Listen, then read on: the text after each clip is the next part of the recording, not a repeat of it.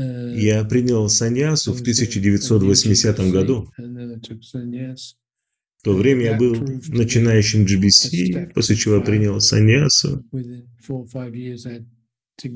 И провел в ней следующие около четырех лет, чтобы понять, что отказаться от нее я чувствовал себя немного дрейфующим, потом в течение двух-трех лет, пока не разобрался со своим ашрамом. И в то же самое время со мной всегда были книги Шила Прабхупады, которые держали мою голову над водой.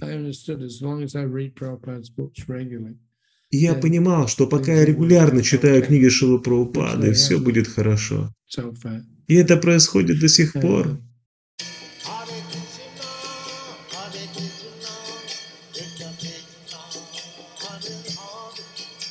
Hare Rama, Hare Rama, Rama Rama.